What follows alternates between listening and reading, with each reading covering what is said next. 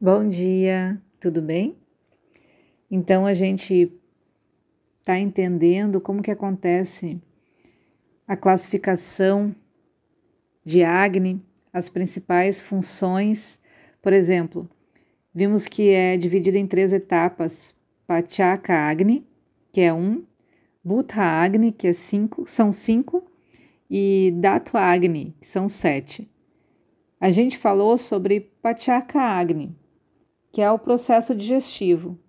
Falamos também da anatomia desse processo digestivo. E agora a gente vai entender Bhuta Agni. Porque quando os nutrientes são ingeridos no corpo, eles vão ser posteriormente convertidos nos cinco Mahabutas, os cinco elementos.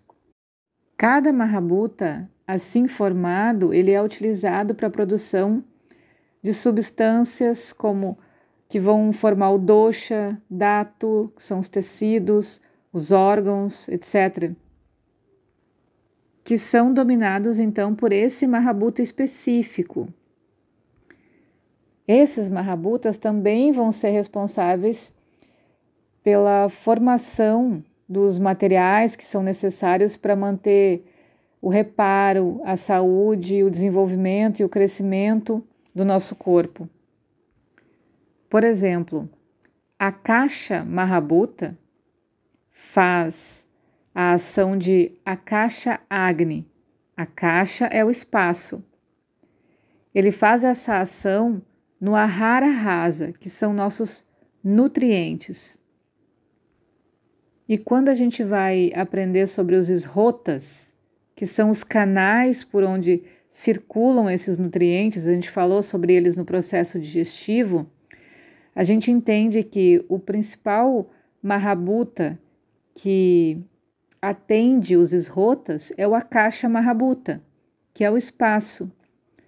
Portanto, esse Akasha Mahabuta nos nutrientes, eles vão favorecer, vão trazer saúde para os esrotas.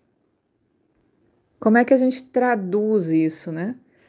Se a gente precisa que haja um movimento, que haja um fluir das energias, a gente precisa do espaço. O local por onde essas energias passam, esse movimento da digestão, dos fluidos do corpo passam, são os esrotas. Então, eu preciso que eles estejam desobstruídos, eu preciso de espaço para que aconteça um movimento adequado. Então aí a gente já começa a entender por que, que o Vata é o mais importante de todos, porque ele tem espaço e movimento. Na mesma ideia, eu sigo para escolher os tipos de alimentos que tenham essa, esse Vata. Claro que dando primeiro atenção à minha constituição, se eu já tenho vata em, em predominância na minha constituição, como é que está a minha idade?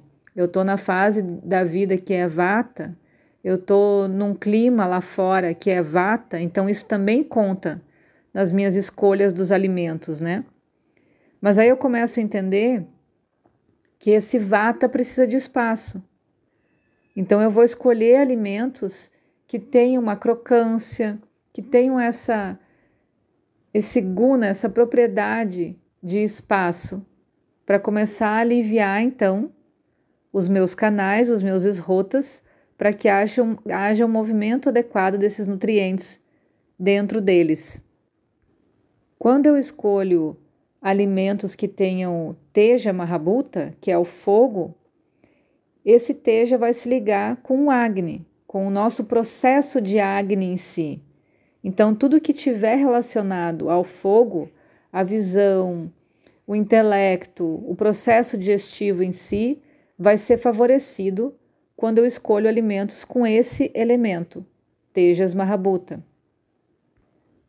Então, a gente pode dizer que a ação de Bhuta Agni é converter essas moléculas mais altas dos Mahabutas, esse princípio mais alto dos Mahabutas, em um nível atômico mais baixo, para que seja feito a assimilação pelo corpo. Então, ele vai transformar esses elementos em algo atômico para que o nosso corpo possa processar eles. Isso é um processo conhecido como catabolismo, dentro desse universo dos Panchamahabhutas, porque ele diminui essa informação a um passo que as minhas células consigam processar. Então, vamos conhecer esses cinco tipos de Buddha Agni e as funções. A gente começa com a ordem, que é a caixa Agni. A caixa vai atuar no Ahara Rasa, que são os nutrientes, degrada as substâncias dominantes em Akasha até transformar elas no elemento de Akasha Mahabhuta. Isso que a gente falou anteriormente. Então ele pega esse princípio maior que existe no alimento, desse nutriente, e vai transformando ele num, numa forma atômica bem pequena, para que as células possam digerir. Da mesma forma, Vayu Agni também vai dentro dos nutrientes e vai buscar esse elemento de Vayu para quebrar eles e transformar em partículas atômicas.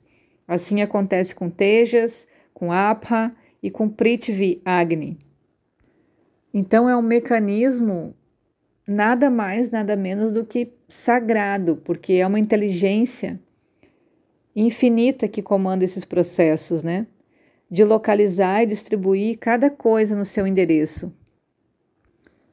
Por isso que eu gosto de falar sempre nos atendimentos e nas palestras que a gente precisa ter um tanto de filosofia para entender o Ayurveda. Afinal, porque o Ayurveda foi construído em cima dessas bases filosóficas, como a gente começou a estudar lá no, no processo de, dessa etapa desse livro. Porque a gente não está simplesmente falando de um processo de gestão. A gente precisa entender qual é a relação do corpo com a alma, com os sentidos, com as nossas escolhas. Isso é o macro.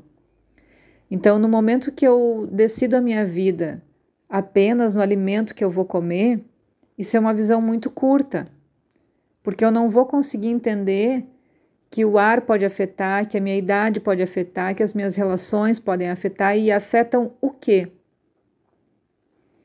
Esse entendimento da filosofia, de como qual é a função do ser humano, ele enriquece muito para a gente entender todo esse processo pequeno aqui de micropartículas do Ayurveda.